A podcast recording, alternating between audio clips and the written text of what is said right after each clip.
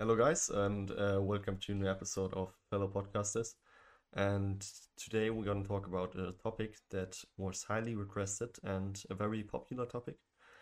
And uh, yeah, everyone is pretty much only talking about the upcoming Lord of the Rings TV show right now. And yeah, this can be ex- explained, of course, as uh, yeah, the fair fans we've been passionately waiting for this five for five years now and yeah, I think around a week ago, um, an official uh, official Lord of the Rings on Prime uh, Instagram. Uh, the name of the series was announced, and it's called The Rings of Power. And yeah, the show, as we all know, arrives at uh, September the third, second this year on Amazon Prime. And yeah, in our podcast, we've already discussed uh, everything we know so far about it, from cast to the budget, and uh, yeah. yeah. And getting back to like to the TV series name being revealed and the teaser trailer uh, being shown to us, of course, that all generated massive fans debate on the TV show because pretty much everyone couldn't wait to share their expectations and theories. Like we're not an exception.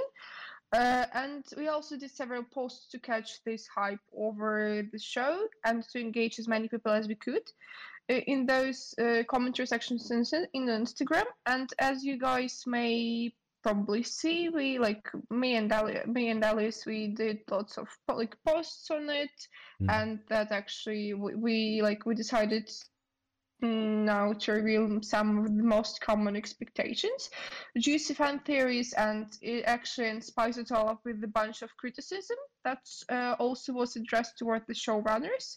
And before we start, it is actually really important to mention that uh, here we do not want to offend anyone, and as we simply want to brighten up the waiting of the TV show by disclosing some of the interesting details, which you guys mentioned in the comment section. So, like, let's dive deep into this. Yes, and all right, uh, we received over I think 700 comments and messages on our Instagram accounts. And yeah, just to keep it private, we won't be reading the usernames and just keep it anonymous so that everyone is happy and satisfied. And yeah, so without further ado, uh, let's dive into it. And yeah. Mm, like mostly all comments uh, based their expectations, of course, on teaser trailer. And uh, you guys, if you haven't seen the teaser trailer yet, in case you just live somewhere else and you just haven't heard of it, uh, the teaser trailer have uh, been uh, launched uh, on official Instagram of the Lotron Prime. And you may check it just by now. Just stop our podcast and just go check it because uh, you, you you may want to actually to to take a look at it. And of course, actually the first thing that everyone paid attention to was the voice behind the teaser trailer, as it was different to Cate Blanchett's one, which gives us goosebumps as usual. And like here are a bunch of different comments which we found interesting, and we, I'll just simply read them aloud because they're really funny. From the clip narration, it sounded like a high schooler placed Cate Blanchett in the recording, so I'm very hesitant. Not going to lie, not having Cate give that intro just doesn't sit right to me low. It needs some authority or fear. This voice is trying to seduce you. Yeah, and uh, moreover, uh, a lot of people mentioned woke, and which is inclusiveness and uh, being aware of racial and social injustice. And yeah, everyone has mixed feelings about it, and uh, we collect really controversial comments uh, that way like Lord of the Rings has no woke, Lord of the Rings needs no woke. And uh, yeah, just don't make it woke, please. I'm expecting something high budget, low quality, with zero passion and a, a load of woke virtuous uh, signaling, uh, since that seems more important than the plot these days. Uh, essentially, Netflix Witcher, Amazon edition. Uh, I think I'll pass uh, if the claims that they're aiming for a multicultural cast uh, where there's going to be a black, Asian, uh, yeah, hobbits and others, and a stronger female presence, uh, then they already then they've already uh, ruined it. And before any of you woke uh, social injustice keyboard warriors try calling me racist or sexist, well, I'm not. If they want to make this show work and if they want to keep actual fans of Lord of the Rings and Middle Earth in general, then they should have uh, have to keep it in the way it should be, the way Tolkien imagined it, not everything has to include uh, people of different backgrounds or focus on women. Uh, there are already plenty of strong, impactful female characters that everyone loves, such as Galadriel, Arwen, Eowyn, and Tauriel, uh, to name a few in Tolkien's Middle Earth. Well, as you guys may see, not everyone is really accepting this new, you know, uh, Hollywood's uh, kind of ideas of social mm. inclusiveness. But I, I don't think we're in position to judge that because it's up to the showrunners uh, who to include in the show. And uh, as for our fandom, not everyone is really ha- has an open mind for this new mm. changes and for for this new, you know, um, you know, new norms. But of course, there are those who have an open mind for the show and be for the show being racial inclusive, and this is what they wrote. Uh, people are afraid of the show being woke, as if the original stories weren't filled with the strong female leads like Luthien and Arwen. Racial diversity through like 20 different types of dwarves, humans, elves, uh, cooperating and fighting, and literal hobbits from across the continent saving the world. I don't think that Tolkien sat down for every a book thinking, oh, this is mainly for white men and no one else. His books and stories are made for all, and I will say that having people of color and strong female characters is not in any way a contrast to his works. In many ways, it is supported. Sometimes it's just a simple switch of mindset. Give some thought as to why you're uncomfortable with the idea of strong women and people of color. Is it because you feel the wokeness or preachness mentioned in the comments might bother you? Then I ask yourself why you're so against a show that includes a wider representation in the first place. It's okay to change and grow. We're all fighting it out. Bezos, however, could single-handedly ruin this, so we can all agree on that. I got, I got one thing. Um, I don't know if you know this, but uh, there was, I think, a musical about Harry Potter and the Cursed Child, and there was there was a discussion. It was kind of like that because uh, do you know Hermione? From Harry Potter? Yeah, yeah, I do. Yeah. Mm-hmm. Okay, and um, yeah, there was a discussion here in Germany that uh, a black woman can't play Hermione because she's white, and it kind of rem- reminds me of that Harry Potter thing that it's just you know, just like in here that uh, some people aren't accept- accepting uh, black people as yeah main characters or something else, and I think that's yeah kind of sad for me. Mm-hmm. Yeah, yeah. As I said before, we're, we're not in a position to judge like who's act who whose actress may mm. you know may be suitable for the role, and I think it all depends on their talent and on the casting director, like who to you know who to apply mm. for this job. But for me, I have an open like as for me, I have an open mind for the show, and I'm ready for all of this, like, you know, for the changes with the cast. But uh, I would be very sad if they don't stick to the you know to the original you know lines of the plot. Yeah. So I don't mind the I don't mind the characters like their appearance.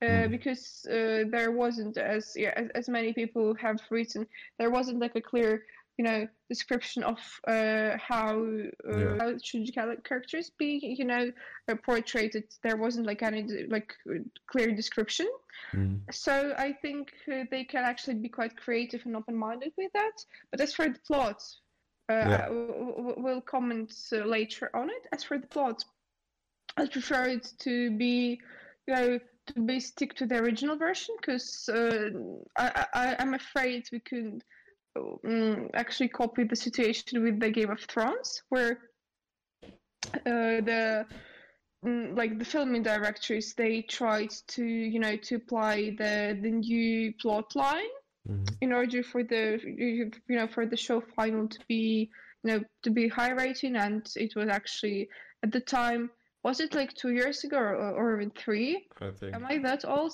Okay, okay. It was like two years ago or so and uh, I also remember everyone being like just super excited and hyped over the you know the final episodes coming out, mm. and then so many like dissatisfaction of it because they kind of you know they have expected a lot yeah. and the expectations didn't meet the reality that they actually saw on TV and so I think so far what we can do is just like don't, you know, uh, build any expectations, so thus we wouldn't later on be just unsatisfied and just Yeah. sim- simply pass on the show.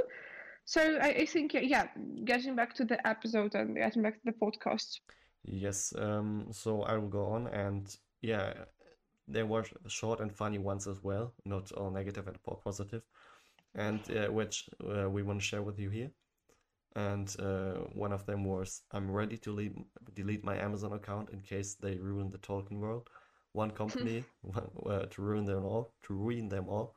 One company to buy them, one company to mess things up and in the wokeness spoil them. No Peter Jackson, no Howard Shore. Strap on your seatbelts, everyone, and keep your fingers crossed. And uh, yeah, Actually, yeah, yeah, th- this is really funny how people were able to find at least something positive about it because it's not, you know, it's not all like the negativity that we should spread on the showrunners because that's Mm. actually their job, and probably they're not a huge Tolkien fans, but at least they, you know, uh, they get the flight and they they are really trying their best for the, you know, for us to enjoy it. So yeah. yeah. And yeah, yeah, you may have scrolled down uh, through Instagram and saw Jeff Bezos. And for me, uh, on this point, I did, for, when I first saw it, it was just I thought it was photoshopped. I, but um, yeah, executive uh, chairman chairman of Amazon holding a giant stone with Lord of the Rings, the Lord uh, the Rings of Power, inscripted on it. And as you may guess, that did not impress our community. Uh, it rather provided an opposite effect. And uh, yeah, they did want, to see uh, Jeff Bezos here, and will Bezos play Sauron? And I'm a massive fan of Tolkien and his works. I've read a lot, just about every single year since I was 15. Read the Silmarillion about 10, ti- 10 time, times. I will not be watching this. I haven't been impressed with anything I've heard about it so far, and just seeing Bezos uh, lounging over that sign makes me want to hurl. He's practically Oh Sauron in gosh. human form. Uh, if I refuse to support him or see what kind of bastardized uh, version of Middle Earth they've attempted to make, and I think that are very um, yeah negative and controversial uh, comments on this whole thing. Yeah, actually, I like I didn't get the idea with Bezos at first. Like, was he advertising the show or, or what or something? What, what what was he doing with the you know with this giant stone standing on the? If you guys didn't know what we're talking about, uh, we are discussing now the like the picture that Jeff Bezos, the like uh, the uh, chairman of Amazon, he shared it around. Let me check. Uh, around like um, you know just a week ago. Hmm. Uh, you, you know advertising the the show with the giant stone uh, with the letters you know uh, in, in, inscripted on it and it's caused a lot of controversy in the comment section as well because some people thought that he might play he, he might have a role in the you know in the tv Mm. show but I'm, I'm not sure if he actually i- i- if he just anyhow if if he's anyhow connected to the show i think he's just like an amazon showrunner so that was just like the Mm. you know his attempt to engage more people in the uh you know in in the show basically so okay and there were actually some of the really nervous uh comments down the you know down the pictures and we were actually really nervous too so this is we, we can relate to this Mhm. pretty much so as much as I want to watch this, I'm terrified they are going to ruin the Tolkien universe for me altogether. Even The Hobbit was a letdown, imagine how much worse this could turn out to be. I'm very nervous, not as much dialogue in the Silmarillion, since it's basically a history book. They will have to write their interactions themselves. Writers these days can't hold a candle up to Tolkien. Not to mention, they likely throw in real world allegory in reference to modern day issues about race and gender, something like Tolkien openly despised.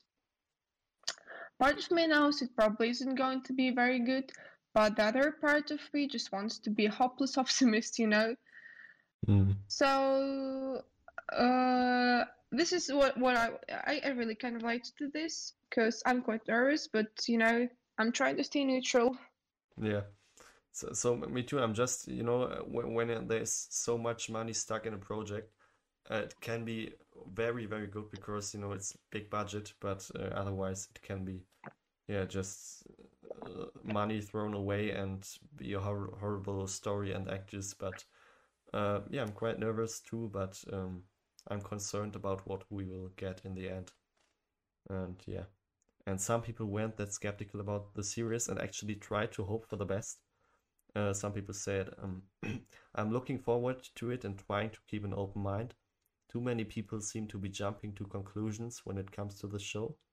I've been a little shocked by the massive outpouring of hate the show is getting, uh, with nothing of substance to actually hate at this point. Remain open minded. Don't, uh, don't decide it's going to suck before the show even has a chance to prove itself. Or you may just get out uh, of it what you brought to it.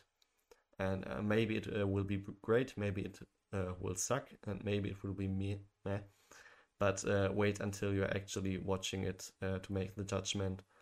And yeah, I love the idea of adding those things that will be awesome. Uh, but the only pr- only problem about this uh, it is the fuckers making making it and them adding shit only uh, to only please the public eye instead of what Tolkien um, would have seen as beautiful for his world. I hope he we won't ruin his world with our fucked up one. And yeah negative comments and many negative but uh, uh, yeah. yes so actually we what we can conclude uh we either may receive you know a complete disaster show which would like uh, we would all delete our amazon accounts as just some of our followers have written or it would be a complete hype and everyone would be talking about it you know for at least for a year long mm. and I think we'll we'll see this on like second September, reminding you that the show will uh, the, the, the upcoming show will be launched on 2nd September on Amazon Prime, and of course we will be the first ones to actually rate it and to you know to make an open discussion. Hmm. But before that, we actually like next in a fortnight, we guys we guys want to invite you to our open discussion about the show itself and probably ask you know some basic questions about the show, about the showrunners, about the budget, in case you guys want to, you know, to dive deeper into this, and uh, in case you just want to share your thoughts. So, uh, we actually suggest to either do, you know, an Instagram live, or we can do, you know, just a, a, live recording. Just like, uh, mm. what what do you guys think? What we can do? Uh, I think uh, either we can do an Instagram live stream or we just go live on Twitch or something. So um, yeah, on Twitch. Mm-hmm. Yeah, so it's just uh, yeah we can think about it and uh, get back to you guys um, a week before we start or something, so that uh, you get enough time to plan your weekend and get together with us in that live stream. And yeah. Mhm. So was really happy to chat with you today. Thank you so much and see you. Yeah, me too. Goodbye.